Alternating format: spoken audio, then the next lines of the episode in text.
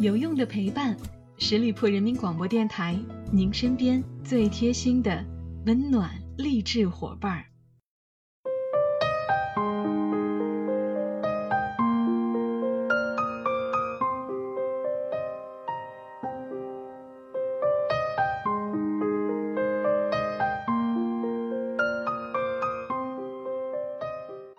有用的陪伴，十里铺人民广播电台，您身边最贴心的温暖励志伙伴。Hello，亲爱的小伙伴们，这里是每周一与您不见不散的名人风范，我是小五。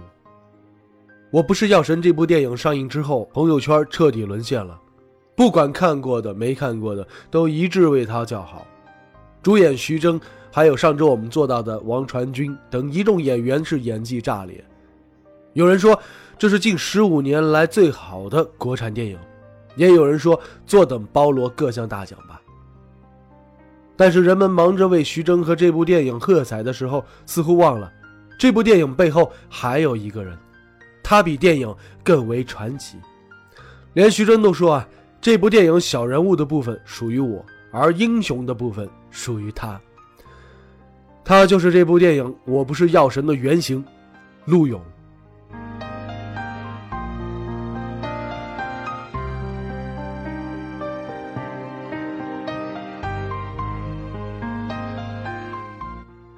现实当中，人们不是将陆勇称为药神，而是称呼他为药侠。神普度众生，但是要香火供奉；侠侠肝义胆，义字当头，分文不取。他不是靠卖药赚钱的。陆勇出生在江苏无锡的一个殷实之家，他还自主创业开了一个纺织厂，每年都有一定的收入。但是在三十四岁那年，一个晴天霹雳降临，彻底打碎了他平静的生活。二零零二年八月的一天，陆勇被诊断出患有慢粒细胞白血病。在那个年代，这个病对于穷人来说，直接就相当于下达了一张病危通知书。因为患病之后有一种能够控制病情的药，叫做格列卫。而在这种药物被研制出来之前，曼粒白血病人的平均寿命只有三到五年。格列卫的出现，让曼粒白血病人的十年生存率从不到百分之五十上升到了百分之九十。但是药物的价格十分昂贵，一盒就要两万三千五百元呀！而且这一盒只够吃一个月，一年下来就要好几十万呢。要知道，在二零零二年，城镇居民的人均年收入才七千七百零三元，而农村的人均收入只有两千四百七十六元。无数的人甚至连一盒药都买不起，最终被病魔折磨而死了。电影中王传君饰演的吕受益就是如此，他因为没钱吃药进入急变期，接受化疗时痛苦的样子都历历在目。清创时帘子后面的呻吟和隐忍藏了多少痛？人命如草芥，每一个病人都在炼狱里游荡，最终。他因为不堪病痛折磨和对家人的拖累，选择自杀而亡。有药就可以续命，没药只能等死。而现实当中，陆勇硬着头皮吃了两年的格列卫，医疗费花了六十多万，即便是家境富裕，也难以为继了。但是在这个时候，一个转机出现了，他全力搜寻各种医疗方法，终于在一篇论文里边发现了希望。印度仿制药 Vinat，这种印度的格列卫的药效基本上和原版瑞士的格列卫是相同的，但是价格上却天差地别。一瓶印度的格列卫的价格只要四千元左右。而得知这个好消息的陆勇，立刻在他的病友 QQ 群里边告诉病友们，即便四千块钱价格仍然不低，但是却让无数人看到了希望。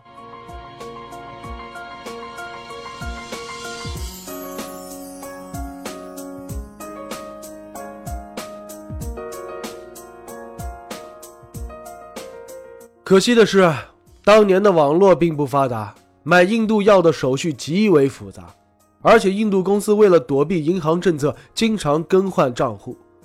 这个时候，陆勇就主动为病友们翻译购买流程、填写单据，后来更是直接一人全包，病友们无需前往印度，可直接从他这儿拿药。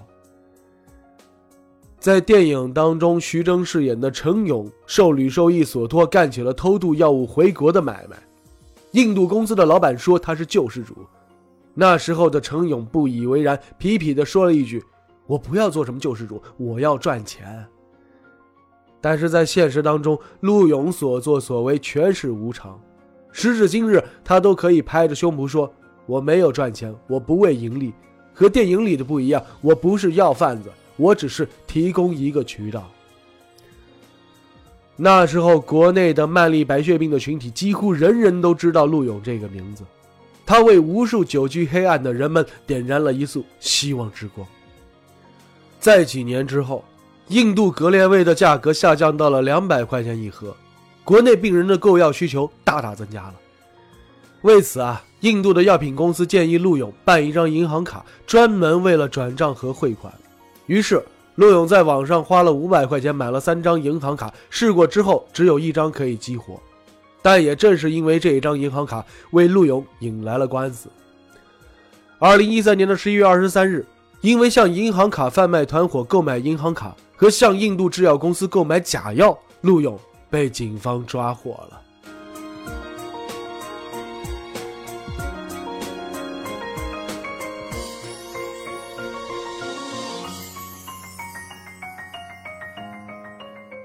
因为尽管印度制药厂仿制药品是合法的，但是在中国境内仿制药拿不到注册许可证，因此仍然是不合法。所以在中国法律上来说，印度格列卫。仍属于假药。在电影当中被抓到警察局的老奶奶恳求警察的那一幕，戳中了无数人的泪点。而现实中，一位白血病人在采访当中也这样说：“如果说这个药不合法，那么我们要救命，谁来救我们的命？如果救人命的药被视为假药，那么无数白血病人的命还等着谁来救呢？”如果救人的人都被抓进了监狱，那么保障人民利益的法究竟在保护谁？终于，陆勇在看守所被刑拘了七个月之后，一封留有一千零二名白血病人签名的联名求情信被递交到了检察院。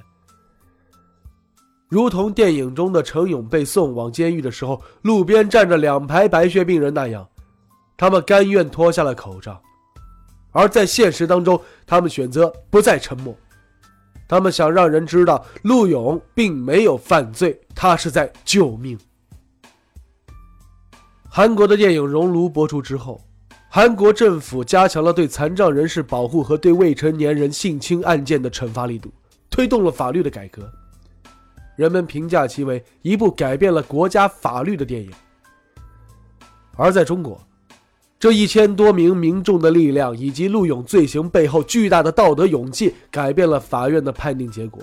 陆勇被免于量刑，无罪释放。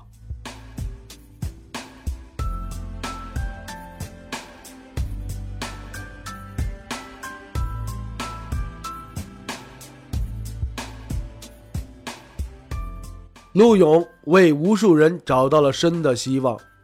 而他们也为了陆勇照亮了回家的路。因为陆勇案，政府部门高度重视天价药事件。二零一七年的二月，曼丽白血病的主要药物格列卫被纳入了国家医保范围。二零一八年的五月一日起，我国实行了进口的抗癌药物全部实现零关税。曾经一个月要花费两万多块钱买药，如今只要花费三四千块钱就可以维持一年的用量了。陆勇用他的力量让国家听到了病人们的声音。他不是药神，他治不好这个世界，但是只要能改变一点点，那也是好的。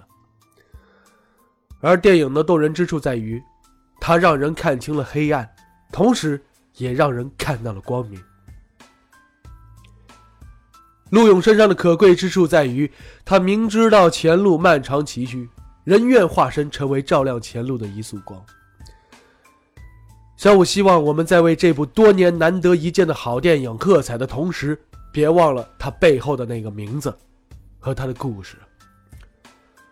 我不是药神，但是我们会一路奋战，即使明天天寒地冻，路远马亡。好了，亲爱的听友们，感谢大家收听今天的名人风范，我是小五，欢迎大家关注十里铺人民广播电台公众微信，在订阅号中直接搜索“十里铺人民广播电台”，点击关注就可以了。我们下期节目再会喽，拜拜。